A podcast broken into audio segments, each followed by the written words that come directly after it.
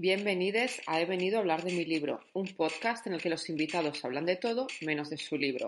Bueno, pues hoy estamos con Belén Chanes, que la conoceréis por ser cantante de Lecan, también es eh, DJ, pincha como DJ eh, manazas, no manzanas, la dislexia, y también aparte eres promotora, porque eleges la programación de buena parte del ocho y medio, y además actriz de teatro, que te traes un proyecto entre manos que mejor que cuentes tú para no destripar. Nada, bueno, me traigo un proyecto que es como un poco extraño porque es como adaptar una obra mía que nunca ha sido estrenada, o sea, es una adaptación de algo.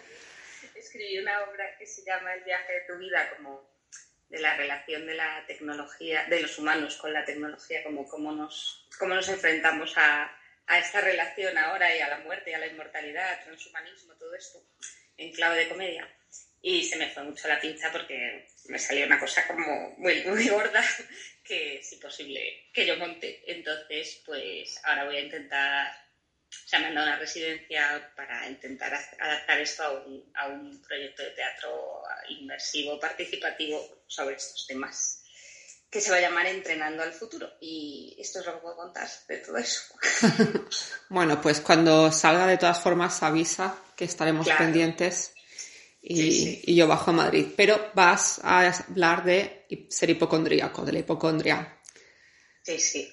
Es un tema, bueno, eso, cuando me dijiste como, ¿qué temas tienes así que te, que te apasionen o de los que sepas? Entonces, la verdad que pensé, yo creo que te dije piscinas y playas, que son mis temas favoritos. Y hipocondria, claro, es algo como que toda la vida ha vivido un poco conmigo, porque ya desde mi padre, que es como, bueno, una familia bastante hipocondríaca. O sea, mi padre es como hipocondríaco declarado y mi madre oculta, ¿no? Pero mi hermano es el único que se ha salvado un poco de esto, creo. No estoy segura. Y yo soy como hipocondríaca declarada también, digamos. Y entonces, bueno, pues claro, yo, o sea, bueno, primero hay que diferenciar un poco entre hipocondria y que es como las personas que ante un determinado síntoma estamos convencidas de que, de que estamos gravemente enfermas, porque nunca la hipocondria es como, Dios mío, tengo un catarro. O sea, no es como, siempre es como algo más gordo. Tengo una enfermedad extraña, tropical, tengo un cáncer, tengo algo.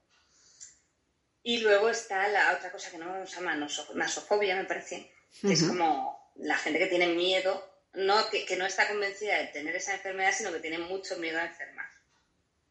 Entonces, yo creo que combino las dos cosas. Hay temporadas de, está clarísimo, o sea, tengo esta cosa tan espeluznante que esta enfermedad rara la tengo yo. Y otras como de, más como de, tengo miedo a, ponerme enferma, ¿no? O sea, como, yo que sé, yo que soy asmática, por ejemplo, pues es como que, que piensas, es que me voy a catarrar, entonces este catarro va a degenerar en una, especie de crisis asmática de la que no voy a salir nunca más. Y, o sea, es un poco los dos miedos. Ese y el miedo a, pues esto, a, yo qué sé, a me voy a no sé dónde y voy a contraer una infección terrorífica, aunque sea súper improbable que esto ocurra. Y eso. ¿Y con el COVID cómo lo has pasado? Pues con el COVID, fíjate, mm, no ha sido una cosa, es curioso, porque, o sea, bueno, yo cuando empezó venía precisamente de Tailandia y, estaba en plena, o sea, me acatarré después, o sea, nada más llegar aquí y estaba como en plena, o sea, no sé si lo he pasado, porque yo estaba en plena crisis asmática, pero que a mí, yo soy asmática, pero nunca me había dado nada semejante a esto, o sea, yo tosía que se despertaba el edificio de enfrente, eh, por supuesto, no, era imposible dormir en mi casa, cerca de a unos cuantos metros. Y nunca había tosido así. Entonces, claro, como acababa de empezar la cosa, pues yo iba al médico y yo les decía, bueno, es que me pasa todo esto, pero tenía como muy poca fiebre, me tiré como un mes y medio fatal, me, tuvieron que acabar poniendo nebulizadores de estos que a mí, o sea, no inhaladores, sino nebulizadores en la cara, que nunca me han puesto eso. Y y claro, como empezaba, pues todo el mundo, los médicos me, me trataban, y saben, supongo que se me ve porque soy hipocondríaca. Entonces, como que todos me trataban como de, no, no, es que ni de coña, esto es coronavirus, para eso hay que tener mucha fiebre y tal. Entonces, me pasé realmente un mes y medio bastante así mal, pero como estábamos encerradas, pues... y yo no sé si lo pasé o no, porque luego no, no tenía anticuerpos, entonces no lo sé. Pero bueno, el caso es que a mí el coronavirus no me ha dado, o sea, me agobiaba más como el hecho de poder contagiar a alguien o, o, el hecho de, pues eso, las cuarentenas y tal. El coronavirus no ha sido una cosa que me haya causado mucha hipocondria. No me preguntes por qué. O sea, a ver, me he hecho más pruebas que nadie, quiero decir. A ver, me habré hecho, por ejemplo, si hago recuento, yo qué sé.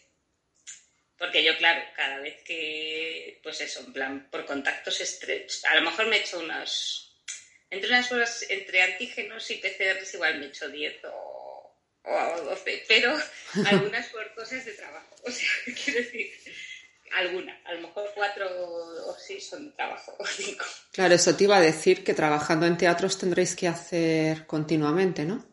Pues me he hecho alguna por, pues sí, pues por unos ensayos y función me tuve que hacer una, luego pues en algún rodaje me hice y luego ya las otras mías, personales, de estar enferma, que vas al y te la hace y eso. Pero lo que me pasó cuando el coronavirus, mm, por ejemplo, fue que fue el occipital izquierdo. Voy a contar la historia de mi occipital izquierdo. por ejemplo, mientras toda España y el mundo estaba agobiada por el coronavirus, yo en mi casa en el, en el, confinamiento, pues un buen día hice así, me toqué como, bueno, el occipital son, o sea, los, bueno, eh, o sea, detrás del cráneo y como, Justo. Como el izquierdo y el derecho, o sea, no sé si se llama así el nombre técnico, izquierdo y derecho, o si es todo el, la zona occipital. El caso es que yo, o sea, son como dos pequeñísimos bultitos, ¿no? Una a la izquierda y una a la derecha. Entonces yo un día tocándome así un poco, Dije, pero vamos a ver, o sea, porque tengo el occipital izquierdo tan salido, o sea, esto, ¿qué ha pasado? Yo no te... Y es que ahora ya no está, es muy increíble. Y entonces yo me noté como el occipital súper abultado. Y entonces, claro, era como pleno confinamiento donde voy yo con esta historia del occipital. Entonces yo, como que la primera vez que lo noté, no hice sin mucho caso, dije, bueno, no sé, o sea, me dolía el cuello, tal, y yo pensé, no vamos a pensar en esto. Pero claro, pasaban los días y yo me volví a tocar y yo veía eso como abultado y era como, o sea, no puede ser que yo en pleno confinamiento tenga un abultamiento del occipital izquierdo. Entonces, claro, que no, podía preguntar más que a, Luis, mi pareja, yo era como, ¿no notas esto abultado? Y él me decía, pues sí, quizá un poco, total. Que yo, claro, bueno, tengo que hacer una confesión, que es que yo, aunque, aunque por supuestísimo lo que yo pienso así en teoría y defiendo totalmente es la sanidad pública como buena hipocondríaca, pues tengo un seguro. claro, pues llegó el momento de tirar de este seguro. Entonces, y las videollamadas. Entonces, claro, pues pedí cita por videollamada con un traumatólogo al que le conté lo de mi occipital. Y entonces me dijo, bueno, no sé, pues será... O sea, no me dijo nada realmente, pero ¿cómo te va a tratar el occipital un traumatólogo a través de una pantalla? Como de enseñarme mi yo es que me noto aquí, está apuntado y tal. Y total, que el hombre me mandó como a hacerme una radiografía o no sé qué, pero, o sea, no, es que no me acuerdo en qué... O sea, era todavía encierro, encierro, o sea, pues era como, no sé, no sé, claro, de ahí sí que me empecé a agobiar, pensé, no sé qué es peor, si irme a un hospital a ver si me contagio o, dejar esto del hospital sin revisar. Entonces, total, que dejé pasar un tiempo, pero el hospital seguía ahí abultado. Y entonces ya llamé a otro, o no, llamé a este, no me acuerdo cuál, alguien me dio ya como un volante para que fuera. Entonces fui, me dice, claro, encima me miró la esta, es que ya esta historia se me olvidado un poco, pero como que de pronto me dijeron que sí, que eso estaba abultado y me, y me dijeron, pasa que al lado que está abierto y tiene cita, hablar con la neurocirujana y yo la neurocirujana de pronto como me he encontrado en esta. Total que eh, me mandó a hacer un escáner o no sé qué, bueno, no sé. Me dijo que tenía un nombre técnico que no recuerdo, que es como que te crece el hueso de pronto. Qué fuerte. Y entonces, pues me hice el escáner, tal, se lo llevé esto era, pues a lo mejor era ya mayo, o sea, empezábamos a poder salir. Y entonces cuando vi el escáner ya, de pronto me dijo, no, no, no tienes eso, tu hueso es normal. Y yo era como, pero, ¿y todo esto del occipital? O sea, pero ¿tú, tú notaste el abultamiento. Entonces dijo, sí, pero no. Y el caso y lo curioso de todo este asunto es que ya no está el bulto. O sea, se ha bajado, o sea, no, nunca sabré por qué razón durante el confinamiento se me hinchó el occipital izquierdo. Bueno, es que... Durante el confinamiento se nos ha, yo creo que nos ha salido, bueno, los, en España nos ha salido de todo. Sí, pero es como una cosa extraña, o sea, como porque se me hincha el occipital izquierdo y se baja, o sea, después. ¿Y cometes el error de buscar en Google? Sí, o sea, tuve, o sea, he tenido épocas horribles, mucho peor que esta historia del occipital. Y, y paré, o sea, como que miraba todo, bueno, Y luego paré un poco, decidí no mirar nada, pero, pero volví. O sea, hay veces que no, hay veces que, o sea, el problema es cuando buscas una primera vez. Sí, Lo que hay que hacer es no buscar nada, porque como busques una vez, además tú buscas para tranquilizarte. Y te pones peor.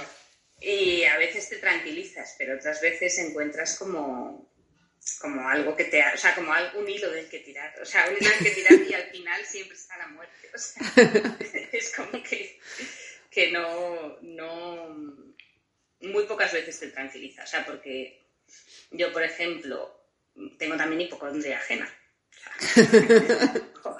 Quiero decir que no solo con mis enfermedades, sino con las de otros. Entonces, por ejemplo, me acuerdo una vez mi pareja que tenía como pues una cosa que revisarse en los análisis, bueno, una cosa que salía como un poco rara, pero, pero vamos, tampoco era terrible. El caso es que yo, bueno, no se sabía o sea, lo malo podía ser leucemia, pero no sea, si nos íbamos a lo tremendo, era leucemia.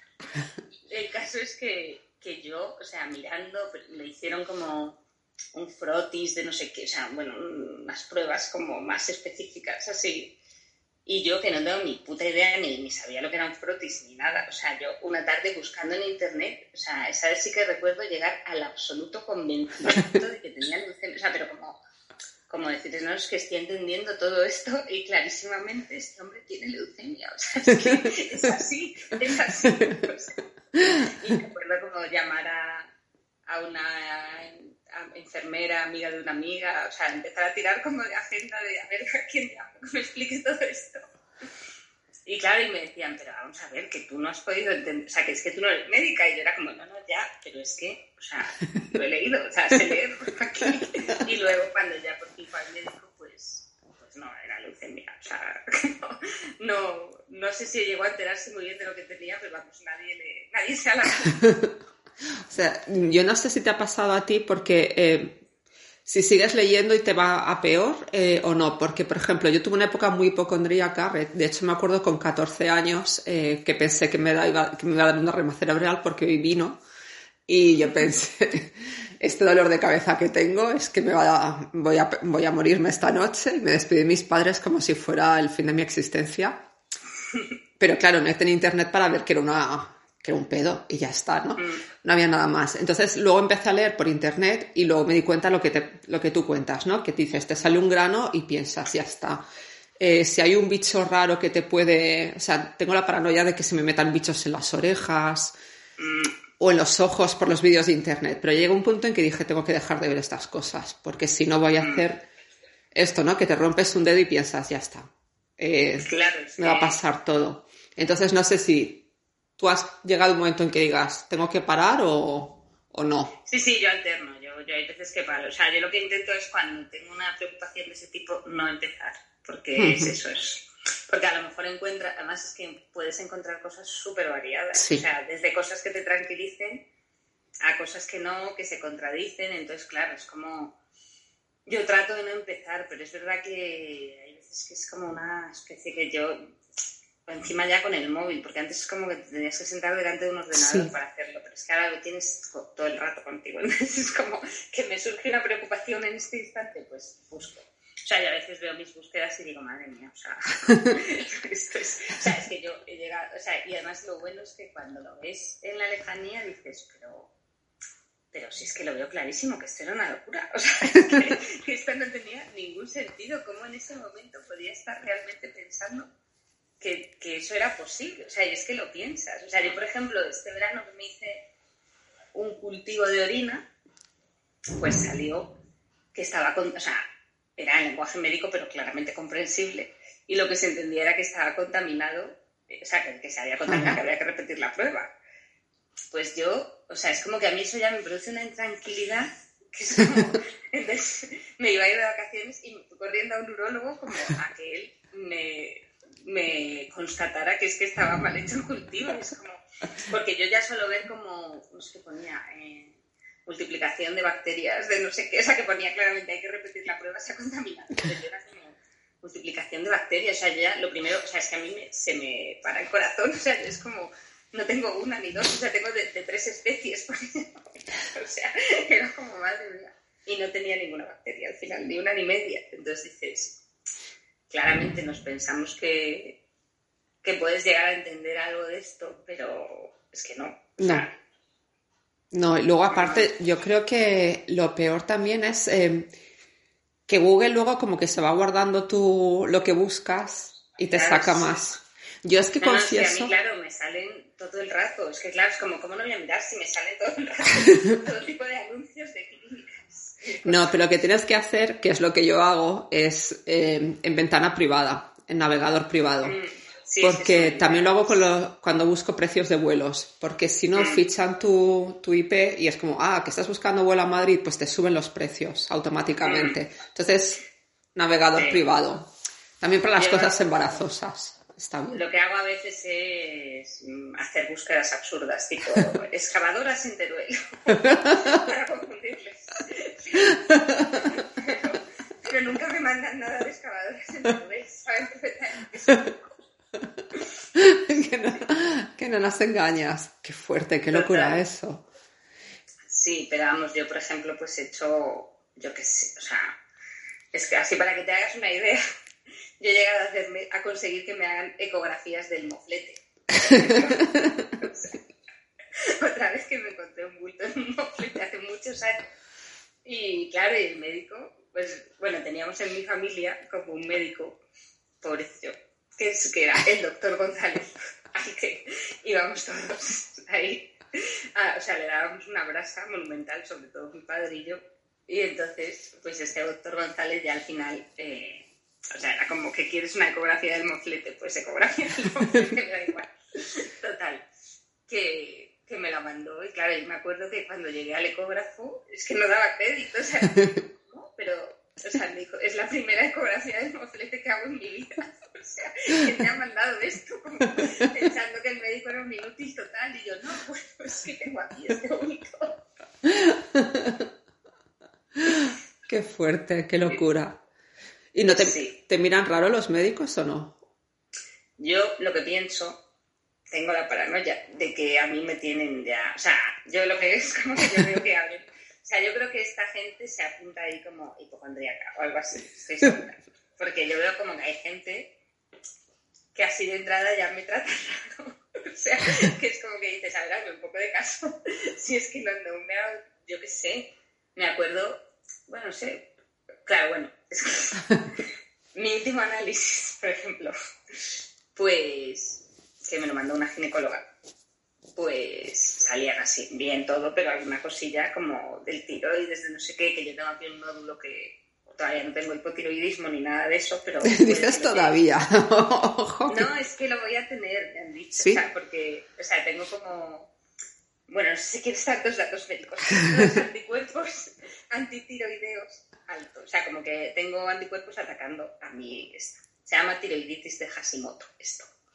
Entonces, eh, pues eso hace que, algún día en el futuro lo normal es que acabes teniendo hipotiroidismo. Entonces a mí me revisan pues por si... Entonces en unos análisis que me hice salía ya como por primera vez un puntito más alto, o sea, ya como, esto podría ser ya hipotiroidismo. y además otra cosa alta, no sé qué, entonces, pero vamos, que no parecía aquello importantísimo. Y entonces, claro, ¿qué hice yo? porque yo vengo observando hace dos o tres análisis, que el hierro y la vitamina D van siempre en descenso. Entonces, claro, cuando yo llevo a los médicos y le digo, oye, que tengo el hierro bajo, me dicen, bueno, claro, es que con la regla tal, y yo digo, ya, pero yo tenía la regla toda la vida y no tenía la ferritina, que son los depósitos de hierro, donde se guarda el hierro, baja. Y ahora sí, o sea que la excusa de la regla no me vale. Yo es como que pienso, a lo mejor tengo mala absorción intestinal o qué sé yo. Motivada porque no sabemos, puede ser más grave o menos grave esa mala absorción. Pero bueno, la cosa es que, que, claro, yo llegué a esta, estos análisis, me los mandó la ginecóloga y eh, dije, yo aún así voy a consultar con una endocrina. Entonces, fui a la endocrina. Y llegué como, mira, es que esto me ha salido un poco cambiado, no sé qué, entonces está absolutamente paso de mí, o sea, era como, nada, nada, está, está todo bien, no sé qué, yo no estoy muy cansada, sí, sí, sí, muy bien, muy bien, entonces yo, claro, digo, ¿cómo pueden darse cuenta? Y ahora pensando pienso, claro, porque yo saqué un papelito donde tenía apuntados todo el, el hierro y la vitamina D y la TSH de mis cuatro últimos análisis y se lo estuve contando. Entonces, ahí debió pensar, madre mía, me voy a quitar esta de medio rápido. o sea que claro, sí, igual tengo, conocimiento, tengo demasiados conocimientos absurdos. Como... Eso te iba a decir que al final acabas sabiendo más, ¿no? Porque lo de la ferritina yo no tenía ni idea de lo que era. Pues la ferritina es, eh, o sea, cuando tú te haces análisis de, hier de hierro, una cosa es el hierro que circula por tu cuerpo, otra cosa que ese es como que suele estar, si no tienes anemia, bien. Otra cosa es la ferritina, que es los depósitos que te quedan, que es lo que yo tengo bajo y que siempre a las tías le dicen que es por la regla, pero es como, bueno, investiga un poco más a ver. a ver si encuentras algo. y luego está la hemoglobina, o no sé qué, sí, que es lo que traslada el hierro de un sitio a otro. Entonces, mientras la hemoglobina esté bien, mmm, no le dan importancia ellos, porque no hacen bien su trabajo. Una ventaja que fíjate en Alemania es que como eh, primero está todo en alemán, o sea, hasta cuando te mandan un prospecto de medicación yo me aprendía todos los efectos secundarios y era, ¡Ah! ya está. Me da una baja de tensión fijo, fijo que soy el 1% mm, de gente a la que le provoca esto. Pero ahora no me los leo, porque claro, es lenguaje muy técnico y no... Mm. No me, no me interesa. Eso, yo, eso, es otra cosa que tampoco hago, no me los leo. Yo sí, yo me los aprendí de memoria. O sea, ya te digo que era, era, cualquier cosa. Y luego aquí una cosa que hacen mucho los médicos es que no te dan los resultados de las analíticas salvo que esté mal. Tú vas a la ah. ginecóloga y te dicen, si hay algo que está mal, te llamamos. Y tú, que por una parte dices, desaturan, porque no tienes que ir a que te digan, está todo en orden. Pero claro, por otra parte dices, si me llaman, o sea, no me han llamado nunca, pero si algún día me llaman, me voy a cagar patas abajo, porque entonces va a entrar en juego de pasarlo. Entonces, incluso si te hacen análisis de sangre, igual, no te llaman nunca. Solamente te mandan cosas si y tienes... tú no lo ves. No lo ves, tampoco lo ves. No, no lo cuelgan en ningún lado. nada, nada. tanto en la sanidad privada como pública puedes verlo. Aquí no puedes verlo. Mm. Y cuando he ido a donar sangre, igual, es si hay algo te llamamos pasan días y dices, bueno, pues te dicen más o menos cuánto tiempo puedes esperar. Entonces, claro, yo dejé de... Se me curó mucho la hipocondria porque dices, es que no te queda otra. O sea, no voy a ir ahí que, que me des... Entonces, claro, no, no, sabes. Es, bueno, pues nada. Sí, sí, no, yo soy, por ejemplo, igual con las medicinas y eso, también es que a mí me agobia mucho tomar medicinas, porque yo me leo los prospectos y digo, o sea, prefiero no tomar nada. O sea, es que esto me va a estropear más. O sea, no quiero saber nada. Entonces ya, cuando ya veo que no me queda más remedio que tomarme lo que sea, lo que hago es no leérmelos. Y punto. Porque sé que si me lo leo, voy a agobiarme. O sea, entonces me lo tomo sin leer. Es que es mejor. Sí. ¿Y, te has planteado alguna vez que te habría gustado estudiar medicina? ¿O casi que...? La es que no, no me, no, no me gusta. O sea, es que a mí, o sea, a mí, por ejemplo, Luis me dice, pero es que, o sea, de verdad, dedícate a esto si a ti es lo que te gusta, porque es como que alguien me cuenta, yo qué sé, yo estoy hablando con amigos y me dicen, no, y me han dicho que tengo no sé qué, y le digo, sí, que no sabían si podía ser, y yo, espondilitis anquilosante. Entonces me dicen, y yo, pues no sé, son enfermedades que conozco, yo qué sé. O sea, entonces, pues eso sí, es como que claro, acabas acumulando ahí una información personal.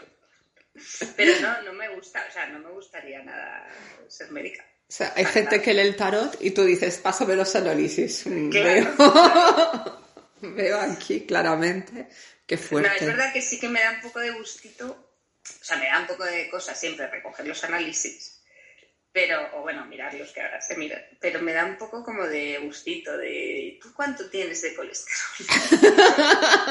ah, ¿y qué tienes de, de cuántas plaquetas? ¿Y tienes algún aparato en casa? Porque, por ejemplo, aquí sí que venden hasta en, hasta en el Lidl em, aparatos para medir la tensión. Mm, Ahora venden test de antígenos también en el Lidl, todo. tengo, mm, o sea, tuve, pero porque nos lo regalaron de otra movida, o sea, uno de estos del dedo, de medir el Sí. que se lo, se lo hemos dado a la madre de mi pareja, o sea, que esta no. Mi pareja que es, o sea, parece que tengo dos parejas hablando, pero vamos a aclarárselo, aquí no hay esto, se llama Luis. Entonces, eh, y, y no, no he tenido nunca tensiómetro de estos, ni creo que me convenga, no, lo vamos a hacer.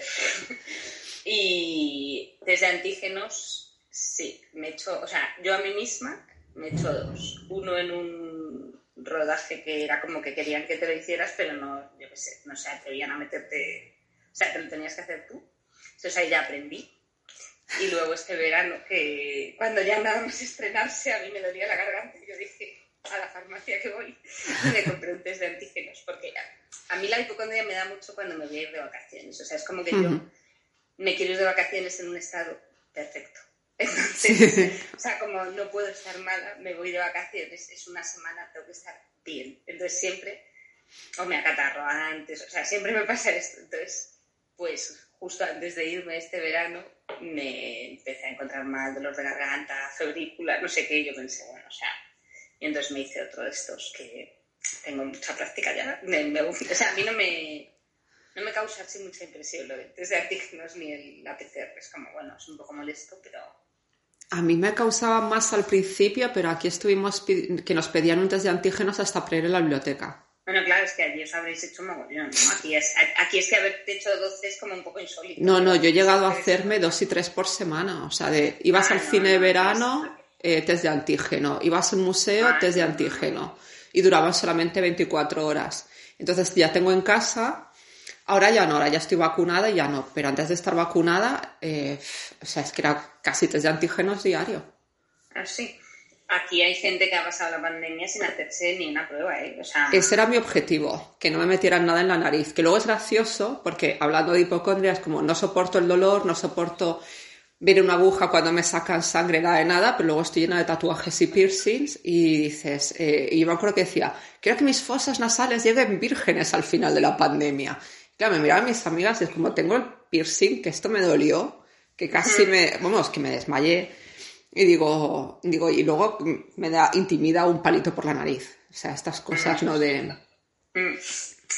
Bueno, yo es que de eso estoy acostumbrada porque cuando vas al otorrino y, por ejemplo, te miran las cuerdas vocales, bueno, si alguna vez te las has mirado, también, o sea, te meten como un, mucho peor, o sea, te meten una cámara que se dobla y por la nariz y baja hasta aquí de la garganta. Entonces es como un test de antígenos, pues francamente, al lado de eso. Y no te duermen ni nada. No, no, o sea, es que es como un hilito, un cablecito que hace así y baja y te ven como las cuerdas. Y lo sientes. Sí, hombre, a ver, es un poquito desagradable, pero no sé. A mí que no me hagan eso. Yo, Yo, una de las mejores experiencias de mi vida que te voy a contar ahora fue mi colonoscopia. porque, bueno, me la hicieron porque sangraba un poco hace mucho y tal, lo típico, la típica hemorroide. Y entonces, eh, pues, esta colonoscopia, yo lo que más me agobiaba no era hacerme la colonoscopia. A mí eso, bueno, a mí lo que me agobiaba era la sedación. Porque Ajá. o sea, me da muchísimo miedo como quedarme, o sea, la, la anestesia, todo esto me da mucho miedo. Entonces, yo pensaba, es que me, me van a sedar. Y, bueno, porque otra de mis grandes hipocondrias es la hipocondria de enfermedad mental. Entonces, madre mía, o sea, cuando te oye esto, porque voy a quedarte tumbada. No, mujer, yo creo que to- todos tenemos nuestras cosas, lo que pasa es que la gente no lo No dice. cuenta así alegremente. Bueno, pues yo sí. Entonces, la colonoscopia.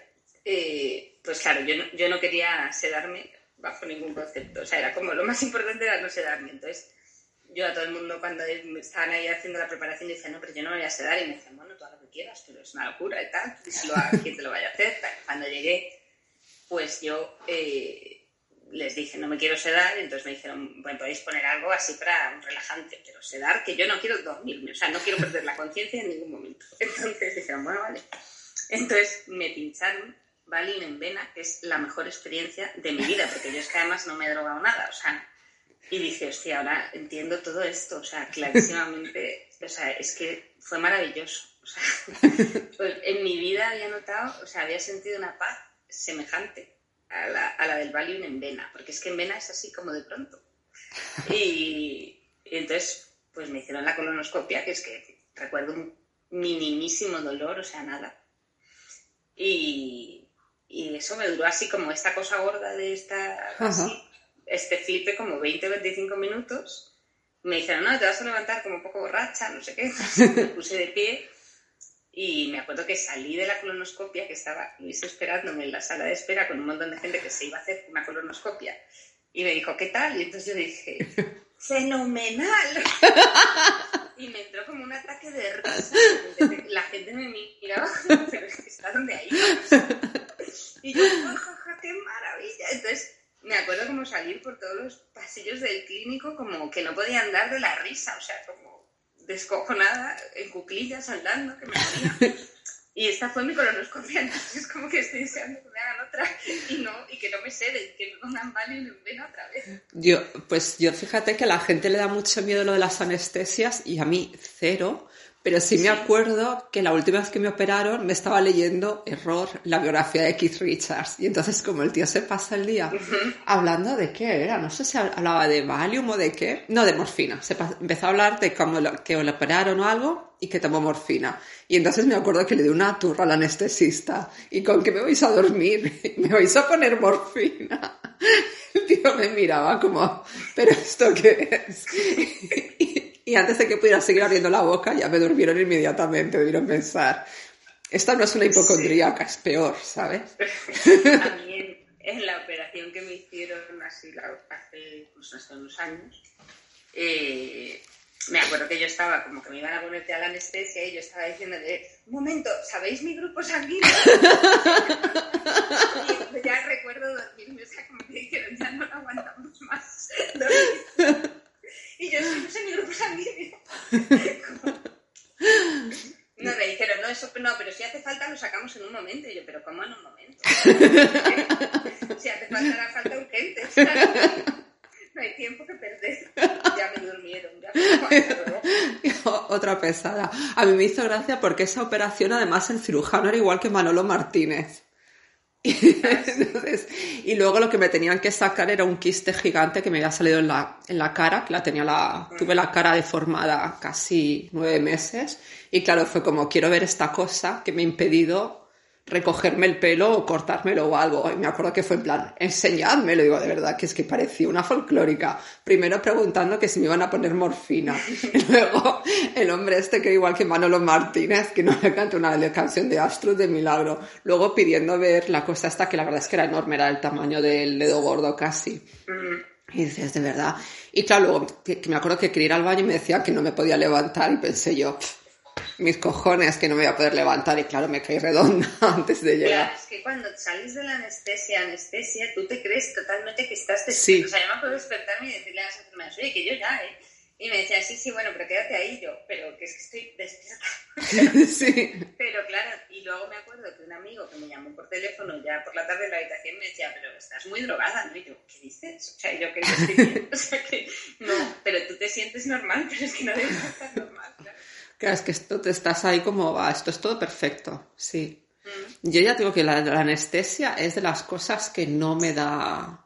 A mí sí, porque yo de pequeña me operé de apendicitis y recuerdo el despertar de esa anestesia espeluznante, o sea, lo recuerdo horrible. Entonces me, me da mucho miedo por eso, porque era como una sensación de estar y no estar muy extraña, que no quería repetir porque ya te digo que tengo también hipocondría de enfermedad mental. Entonces, eso, me, eso es, yo creo que la mayor de mis hipocondrias. O sea, porque las otras es como, bueno, pero la de la locura es una cosa que ya tengo bastante superada, pero que eso sí que lo he pasado mal con eso, como... O sea, yo he llegado a estar totalmente convencida de ser esquizofrénica, y, pero mucho, o sea, y yo como, es que lo veo claro, o sea, como y es, y, o sea, realmente como mucho temor ahí a volverme loca, loca. Bueno, que claramente tiene que ver con la ansiedad y eso, pero sí, yo creo sí que es como muy desagradable. Sí, yo creo que, pero yo creo que ese sí que es un miedo más racional.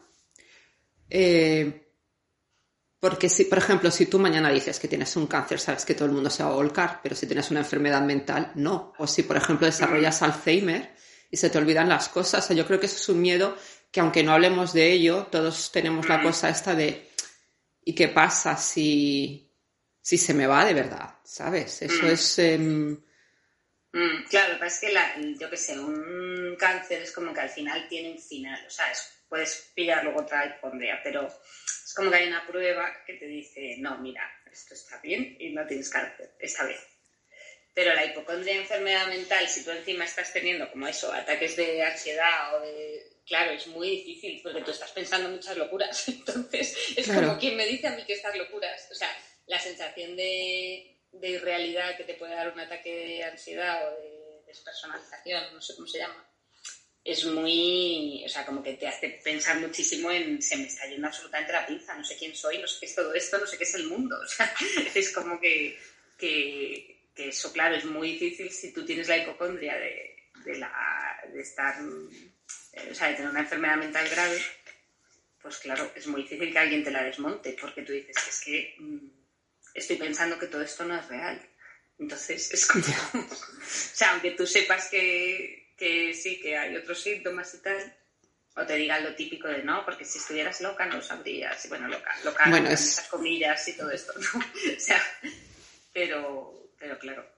No, sí, hombre, sí que es una... Yo creo que ahora sí que se está empezando a hablar más de salud mental, sobre todo en España, cosa que me mm. congratula.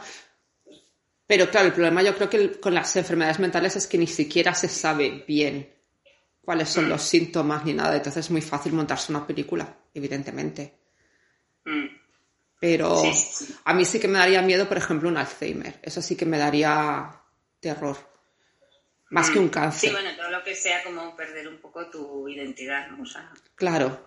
Eh, pero luego, y luego lo que me estaba acordando con lo que decías de la anestesia, que operaron a un amigo hace poco, y me acuerdo que le entró la paranoia esta de me da miedo la anestesia y tal. Y me acuerdo que le dije, mira, deja de agobiarte ya. Digo, porque si se les va la mano y no te despiertas, no te vas a enterar. Entonces, ¿para qué agobiarte? Digo, y además te vas a morir bien.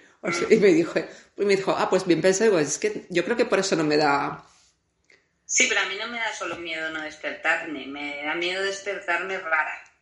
Pero eso es como una resaca, como si no duermes bien un día. O sea, yo, he dormido cuatro horas hoy y créeme que cuando me he despertado era como... Mm. sí, sí, a mí me da miedo, me daba miedo como entrar en un estado mental extraño y no salir de él. No, de eso sí sales, mujer. Ya, ya sí, pero yo... no, a ver, luego después, de, después de la colonoscopia con su sedación, digo con su sedación, con el Valium y sin sedación, me operé, o sea, y me, pues porque claro, no quedaba otra, pues me operé, pues me hice una anestesia, digo, o sea, me pusieron una anestesia, claro. Pero, pero sí, luego hay, o sea, yo creo que hay también hipocondríacos como de dos tipos, los que van al médico y los que no van nunca jamás al médico, es como, porque tienen aún más miedo que los que van al médico. Yo al menos soy de las que van al médico. Yo odio ir al médico. yo lo odio. Ya, a ver, a mí no me gusta, pero yo qué sé. Yo es que tengo la teoría de que vas al médico porque te has torcido un tobillo y te acaban diciendo algo chungo que no te habías planteado. Bueno, esa es la teoría de mucha gente como tú. Los hipocondríacos que creemos que no somos hipocondríacos, pero sí lo somos si no vamos al médico, ¿no? Que, lo, que si vas al médico, o sea, es verdad, más que eso, es que te puedes meter en un montón de pruebas innecesarias que tienen su riesgo, su coste y su todo, más que que te vayan a sacar algo, es que, es que, o sea, bueno, yo me leí un libro de un médico que es como el director del Hospital del Mar, o, o sea, que no es como el típico como que no, que no es un renegado de la medicina, o sea, trabaja de médico, es cirujano, pero escribió un libro que se llama Si puede, no vaya al médico. Y, y habla de eso precisamente, de la cantidad de... O sea, él, por ejemplo, pues criticaba mucho los esto que hacen ahora a partir de los 50 años en España, que es que te, te hacen por sistema como un análisis de heces o algo así, o te avisan para que, y, según lo que salga vas a, te hacen una colonoscopia, ¿Cómo se llama eso? De descarte, ¿no? De, bueno, tiene... No lo he oído nunca. Sí, o, o, por ejemplo las mamografías y todo eso, sí, eso sí. al final era mucho más peligroso porque que muchas veces había inter, o sea, que habían llegado a operar a mujeres porque les han encontrado algo que era un error en una mamografía y algunas las han operado. O sea, que es como te has metido en un quirófano, te has puesto anestesia, te has... Entonces este decía que eso, que si puedes evitarlo, no vayas al médico. No, yo lo, yo lo evito. Aparte es que pasa una cosa, por ejemplo, en Alemania si vas a... Claro, es que me ha cambiado mucho la vida en muchas cosas, ¿no? Entonces, por ejemplo, aquí llegas y vas porque te, te haces un tirón en la pierna. Entonces tú vas al médico de medicina general y te dice que vayas al especialista, pero el especialista lo tienes que buscar tú, porque es un sistema mitad público, mitad privado. Entonces al final acabas avisando a todos los amigos de alguien conoce mm. un gimnasta, de, o sea, un, médico deportivo que sea bueno, no sé qué. Y al final es un coñazo, porque los buenos encima tienen mollón de cola y los especialistas no te dan hora antes de tres meses. Mm, joder. Claro, entonces al final, ¿sabes lo que pasa? Que es como, tengo que mm. ir y encima gestionar todo esto en alemán, porque explicar qué te pasa, o sea, ir al fisio en alemán para mí fue el siguiente nivel de complejidad, porque es como, mira, yo te puedo enseñar lo que me duele, pero no me preguntes hasta que aprendí cómo se dice rodilla, es como no, o sea, tirón, ¿cómo se dice tirón? ¿Cómo se dice agujeta? No sé cómo se dice agujeta. Entonces digo, el dolor este que tienes después de hacer ejercicio, ¿sabes? Y entonces, claro, yo creo que hay tantos niveles de complejidad que dices, o sea, me tengo que estar muriendo, tengo que estar realmente muy mal para ir al médico ahora. Claro, porque tú vas ahí al médico general que es público. Eh, claro, o sea, bueno, a ver, es un sistema mixto, o sea, es, todos tenemos que pagar un seguro médico, eh, que son unos 125 euros al mes, te lo quitan de la nómina, y luego hay gente que paga privado. Al mes, al mes. bueno, claro. Y esto es lo que considera un público. Como la seguridad social, o sea, cuando tienes un contrato hay una parte... Pues claro, lo que pasa es que aquí si no tienes hijos ni estás casada, eh, lo que te quitan es casi un 40% de impuestos, no un 21%. Sí, sí, no, es una barbaridad. Entonces, eh, luego hay seguro que lo llaman privado. Que bueno, entonces, y luego depende de qué cosas las tienes que pagar o no. Hubo un año, el año que me vine aquí a vivir, que fue muy gracioso porque mandó mi seguro médico una carta a todo el mundo diciendo que nos devolvían 100 euros porque habían tenido muchos beneficios y era como un cheque y era como una publi. Y entonces todos estuvimos a punto de tirarlo. Y la gente que llevaba más tiempo viviendo aquí dijo, no, no, que es que es verdad. Y efectivamente fui al banco y me ingresaron 100 euros más tarde. ¿Qué cosas? Ya, cosas, eh, o por ejemplo los gastos de la luz. Eh, yo pago todos los meses eh, unos 100 euros de lo que llaman Nebenkosten, que son los gastos de luz, no, no de luz, de calefacción y de agua y de, y de comunidad. Y entonces, si al final de año he usado menos calefacción o menos agua, me devuelven dinero. Ah, qué guay. Entonces está guay porque tú pagas todos los meses eh, los 100 euros extra de calefacción, independientemente de que sea agosto o diciembre. Pero claro, hay veces que la mm. tienes a toda, mm. a toda máquina, ¿no? Entonces sí que hacen esas cosas, pero claro, todo lo que es gestionar, el buscarte el especialista, todo, te dejan a tu, a tu riesgo. Claro. yo en realidad, o sea, yo por ejemplo, en realidad el médico al que prefiero ir es al de la seguridad social antes de la pandemia, porque es, este es como que como que yo veía que ponía la cosa en su justa medida. O sea, era como, a ver, de aquí, de aquí no voy a salir con cinco papeles para ir a cinco pruebas. O sea, es como, entonces ese me venía muy bien. Lo que pasa es que, claro, con una hipocondriaca como yo, es como que hay momentos de la vida que es como, mira, yo necesito hacerme la prueba. esperar cuatro meses con esta angustia a llegar a un especialista de la seguridad social. Cuatro o cinco meses, o los que sean. Entonces, por eso. Pero yo es verdad que para ir al médico general y todo eso sí que, sí que iba al al de la seguridad social, que además me parece como que era súper majo. pero, pero ahora, claro, es que ya llegó un punto aquí que era imposible ir al de la o sea, que era como, nadie te cogía el teléfono, o sea, solo era como o sea, no sé, supongo que allí habrá pasado igual, pero aquí es que era como que lo único que importaba cuando ibas al médico era si tenías coronavirus o no, lo demás ya daba igual todo. Y me acuerdo que era como, no, no, no tienes, y yo ya, pero que me duele mucho la garganta, o sea, mandadme algo, ¿qué hago? O sea, estoy enferma igualmente, aunque no sea COVID. Y, era como que no haya forma, o sea... Sí, no, es, eh, aquí de repente es, es, gracioso porque les encantan los papeles y, y de repente lo empezaron a hacer todo online. Mm. Pero aquí les encanta, tienes que hacer todo presencial. Y, Ah. y los médicos hasta empezaron a hacer consultas online. Pero claro, es lo que tú decías, ¿no? Si te sale un bulto Claro, o te notas algo, no te lo pueden hacer online. Claro. O yo qué sé, imagínate la ginecóloga, te vas a sacar la teta ahí delante de la cámara y que luego se asome el vecino, que aquí no tenemos cortinas ni persianas, y te vea con la- Hombre, online y eso está guay, pues eso, para resultados, para que te diga, una llamada por teléfono, como está todo bien, vale, gracias. ¿Sabes? Para que que ir ahí otra vez, para nada. O sea, No, aquí ya te digo que ni siquiera, ni siquiera te darían un resultado por teléfono. ya. Qué Es- cosas. Sí, sí, sí. Es otro Mm. mundo. Pues sí, sí. La verdad que muy curioso. Y os- de todas formas, allí además que os han dejado la sanidad para el arrastre, ¿no? Porque ahora hay más problemas todavía.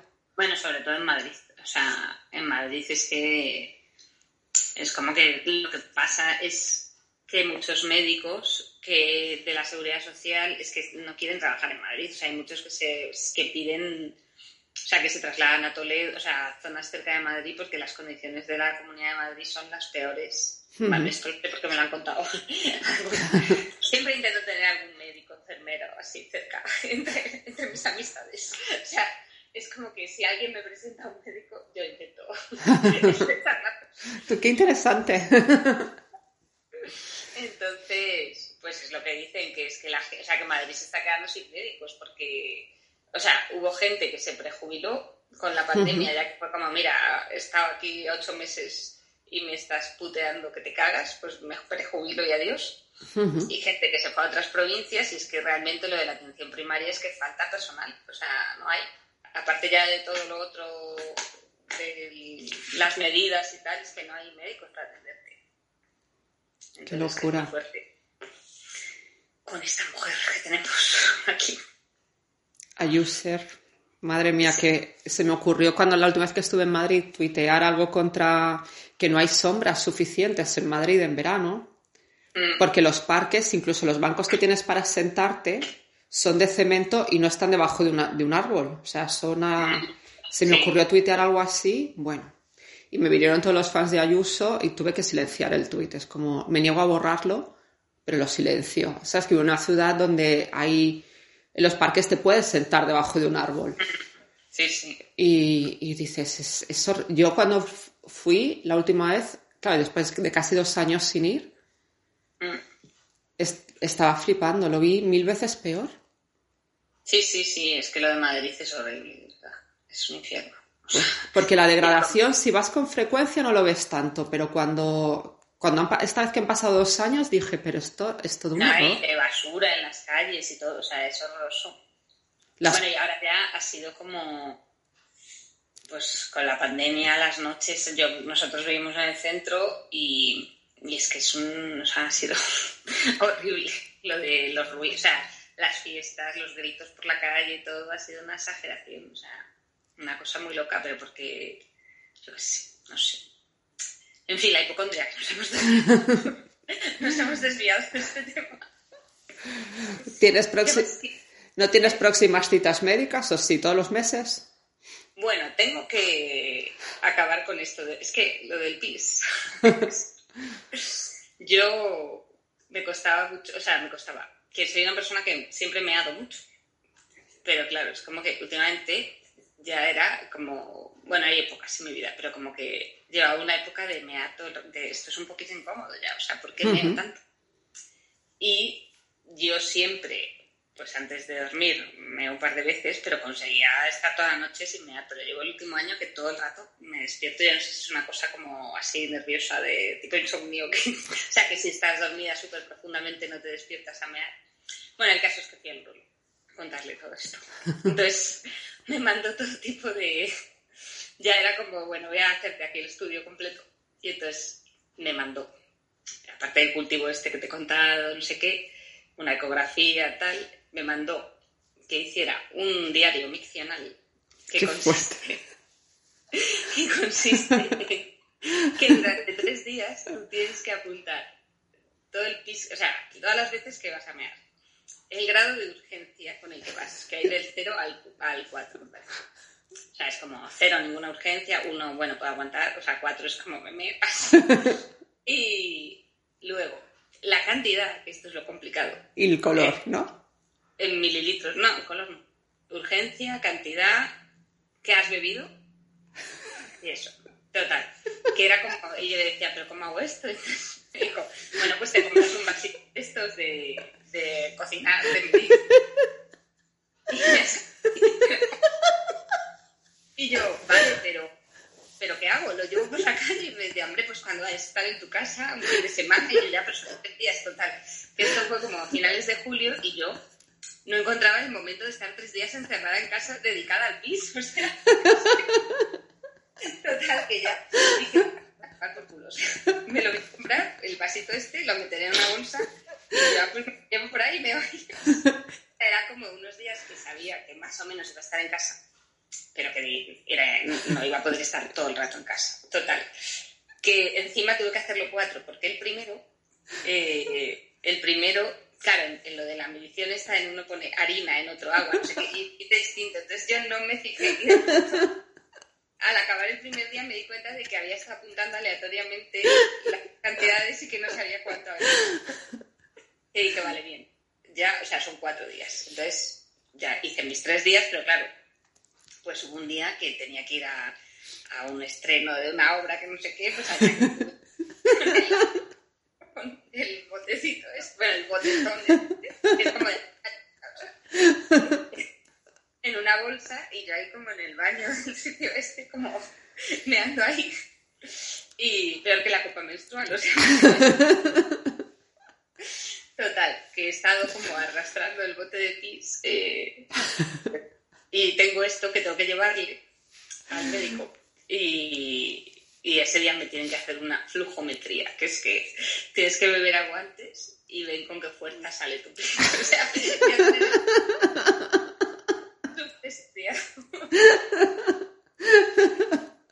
Pero hay que estudiar una ingeniería para hacer eso. El tema es que es muy sorprendente. Bueno, aparte que es súper agobiante, porque claro, tú empiezas a ver, o sea, cuanto más haces esto, más me, o sea, más ganas de mear. O sea, mi problema es como que, que a mí el PIS me avisa muy rápido, que es que me lo explicó otro, al que volví a preguntarle lo, de, lo del cultivo este fallido. Me dijo como que cuando tú te haces PIS, primero te avisa. Y si le haces caso, pues meas. Pero que claramente no está la vejiga llena en absoluto, que eso puede aguantar muchísimo. Entonces, si tú vas acostumbrando a, tu cerebro, a tu vejiga o a lo que sea todo el rato a hacer pis, te avisa antes. Entonces, pues si tú te haces mucho pis o estás súper ocupada y distraída, al rato te pasan las ganas y luego te vuelve. Entonces yo tengo que llegar a esto, creo. Entonces, en la flujometría esta, pues me dirán qué tal sale mi chorro. y, esta mi próxima cita, que no me acuerdo ahora cuándo es, en noviembre. Madre mía, yo creo que te ponen estas pruebas a ver si dejas de pedir pruebas. Si yo no las pedí, se le ocurrieron todas a él. Madre mía, a mí me dicen esto y tiro la toalla. Porque fui también que tenía un poco de alergia en la piel y me dijeron, pues tienes que estar cinco días sin ducharte. ¿Así? ¿Ah, y, pues y entonces le hacemos pruebas en la espalda y digo, mm, trabajo con gente, yo no en la oficina sin ducharme durante cinco días. Aparte de que no aguantaría aunque estuviera en casa, me parece una cerdada. Y no volver a ese médico. ¿Cinco días sin ducharte? Porque en base a eso se supone que mm, algo de la espalda, pues podrían tomar muestras de la espalda y ver qué era qué crema y qué cosas me daban alergia, porque me dan, se me ponía la cara roja con cualquier crema y decidí qué pasaba, que prefería ir por la vida con la crema, con la cara roja. Hasta que encontré un médico que no me hizo nada de eso raro. Me dijo, sí, es que te da alergia al sol, toma esta crema, punto. Pero, pero cinco días sin ducharte. ¿Tú crees que puedes ir por la vida cinco días sin ducharte? Qué interesante. Esto a mí me lo mandan y yo lo hago. yo, yo directamente a ese médico no he vuelto y me estoy haciendo un Google Maps con los médicos que sí que valen la pena. Entonces, ya después de experimentar es como ginecóloga, esta, médico de cabecera, este, eh, dentista, así todo. Esto lo he hecho mucho de menos, porque ya a veces encuentro médicos guays y luego desaparecen del sistema. O sea, ya no están. Ya, es, eso es... Un médico mexicano general que tuve que yo le decía vete a este, que es que es maravilloso, no sé qué, porque me esquemas, o sea, me, me explicaba, me hacía dibujitos, no sé qué. Y yo le dijo, dije, ¿qué tal el doctor Abarca? yo ilusionada y me dijo, joder, qué tío más pesado. Horribles. Y claro, como, pero sí es maravilloso. Que claro, a mí me daba todo tipo de explicaciones, me hacía gráficas, o sea, lo que yo quiero, pero... Ay, madre mía. Pues nada, ya si quieres, para terminar, eh, te digo lo que a todo el mundo, que me recomiendes un disco, libro o película o lo que estés viendo o una serie que te guste y no hace falta ni siquiera que expliques por qué. Ah, vale, pero nada relacionado no, con lo que, como puede ser incluso lo que estés leyendo ahora, lo último que te ha llamado la atención. Pues mira, te voy a recomendar de libro, mi libro favorito del año pasado, yo creo, que fue, que espera que buscar la autora, que no, se llama Sigrid, es que es noruega. Se llama La herencia. Y se llama, ah no, Big This, a ver. Big La herencia. Es maravilloso. Vale. Lo apunto. una recomendación muy, muy seria, de verdad. ¿eh? Es que a mí este libro se lo recomienda a todo el mundo y no decepciona. ¿Qué más? Una. No, con eso vale. Sí, ah, sí, por ejemplo, Diana recomendó, Diana ya recomendó una película de zombies japonesa, que aún no la he visto, tengo que verla. Ah. Y entonces sí, casi todo el mundo va recomendando. Pues este libro es muy guay porque es como va de secretos familiares. Hay como. Es guay porque es como una tía. O sea, va de creo que es crítica de teatro, claro, me gusta porque es crítica de teatro, vas con analista, es, no es como mucho mis temas. y familiar, está, o sea, está contado de una forma muy guay todo. Es casi como una... O sea, no, es, no está hecho como sesiones de terapia, pero si ha sido algunas, es como que te das cuenta de que, de que está eso por detrás y está muy bien. Sí, no, y aparte que todos los temas familiares que desata cualquier herencia. Sí, bueno, es, no es la herencia. Bueno, si te lo lees, te amigas. no, me lo leeré seguro, porque voy anotando todos los libros y, así. Pues. pues. muchísimas gracias. Pues nada, te deseo muy buenos médicos. que no, yo te deseo que no tengas muchos. Yo creo que es. Mm, tienes que irte al lado de los hipocondríacos que no van al médico. ¿Eh? Tienes ah, que irte al lado de los hipocondríacos que van poco al médico. Sí, sobre todo porque es que se pierde mucho tiempo al final, ¿eh? O sea, mucho. Se pierde mucho tiempo. Y mucha cosa como de, hasta que no me den el resultado de esto, no sé si quiero hacer esto. Porque, a veces que sale. Entonces es como que tienes demasiadas... Yo ahora estoy contenta, pero solo tengo en medio lo del urologo, que es como una cosa que ya es como por cerrarla, que no estoy como preocupada ni nada. Pues, entonces es como, bien, ahora tengo la cosa despejada por delante de médicos. No busques nada raro, dolores de cabeza no son derrames cerebrales, suele ser resaca, cosas así. Filtro me voy a poner de estos que no te dejan entrar a... También, oye, puedes, puedes bloquearte según qué páginas en internet. Sí, nunca he hecho eso, pero hay veces que lo pienso, ¿eh? que pienso, Dios mío, debería bloquearme palabras de búsqueda o algo para no poder... Hazlo. Yo, yo Twitter tengo un montón de cosas bloqueadas, te lo digo. Ah, Por ejemplo, tengo, eh, tengo silenciado cualquier cosa relacionada con Madres Paralelas o Almodóvar, porque aquí la estrenan en 2022 y no quiero que nadie me spoilee nada. Entonces voy silenciando cosas y, y no me llega nada de Almodóvar ahora. Es como bien. Así que nada. Pues muchísimas gracias y ya te digo, no vayas mucho a, los médicos. Venga, eso haré.